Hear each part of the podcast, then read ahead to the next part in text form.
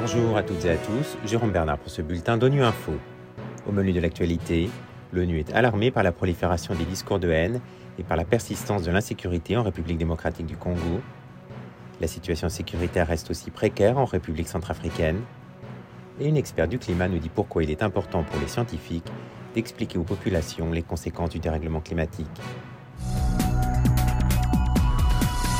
Les Nations Unies ont exprimé aujourd'hui à Genève leur forte inquiétude concernant la prolifération des discours de haine et des messages incitant à la violence en République démocratique du Congo. De tels discours risquent de précipiter certaines régions du pays vers la violence généralisée, a affirmé Bintou Keta, représentante spéciale du secrétaire général pour la RDC. On l'écoute. La situation continue d'être préoccupante, en particulier en raison de la persistance de l'insécurité à l'est du pays. La résurgence du M23, dont les atteintes aux droits de l'homme et violations du droit international humanitaire ont précipité des milliers de Congolais en dehors de leur maison. La persistance des attaques des forces démocratiques alliées ADF au Nord Kivu et de la Codeco en Ituri sont autant de situations qui continuent à poser des défis considérables.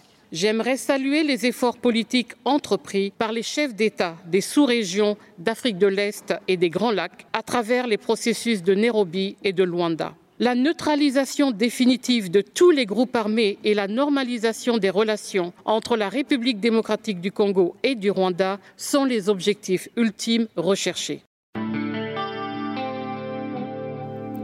En République centrafricaine, malgré les efforts de restauration de la paix, certaines provinces demeurent dans une situation sécuritaire précaire, a alerté devant le Conseil des droits de l'homme Yao Agbetse, expert indépendant de l'ONU. Au micro de notre collègue à Genève, Alpha Diallo, il est revenu sur les raisons de la hausse des violations des droits de l'homme, dues en particulier à la résurgence des attaques des groupes armés. Il y a une hausse des incidents par rapport aux violations des droits de l'homme et du droit international humanitaire. Cela est dû essentiellement au fait que depuis avril il y a eu une résurgence des activités militaires de la part des groupes armés, ce qui a augmenté considérablement les violations des droits de l'homme. Les violations des droits de l'homme portent sur euh, plusieurs aspects. Il y a les violences sexuelles liées au conflit, basées sur le genre aussi. Il y a les, actes d'intimidation. Il y a également les destructions d'habitations, euh, des menaces, des raquettes, des actes de torture, euh, des traitements cruels, inhumains, humiliants et dégradants. Ça, c'est surtout de la part des alliés russes qui appuient les FACA et les forces intérieures de sécurité. Et ça, je crois qu'on l'a constaté surtout au niveau de, des actions qui ont eu lieu au niveau de Boyo, du village de, Boyo, des attaques dont les auteurs sont essentiellement les, les FACA appuyés par euh, les alliés russes il y a eu beaucoup de documents probants en fait qui témoignent de l'implication des alliés russes aux côtés des, des FACA.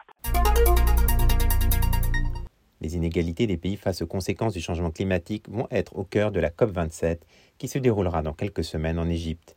Valérie Masson-Delmotte est paléoclimatologue et coprésidente d'un groupe de travail du GIEC, le groupe d'experts intergouvernemental sur l'évolution du climat.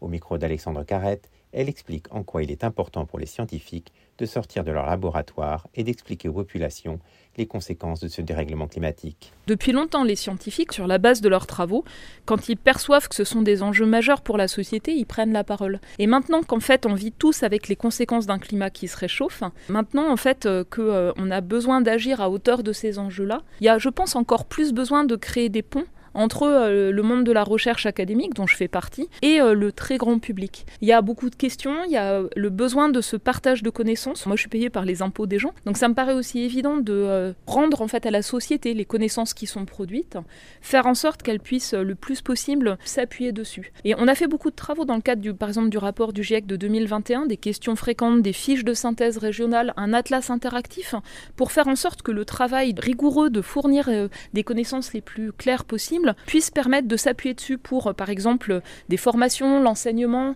euh, le fait de mobiliser ses connaissances dans de nombreux secteurs d'activité. Je pense en particulier aux ingénieurs qui sont en première ligne pour déployer des solutions concrètes. Voilà, donc euh, en fait, je ne suis pas du tout la seule. On est des centaines, des milliers partout dans le monde à faire ce qu'on peut, avec notre métier de produire des connaissances, mais aussi de les partager. Et la chose qu'on espère, c'est que partout dans le monde, on s'appuiera sur ces connaissances pour agir.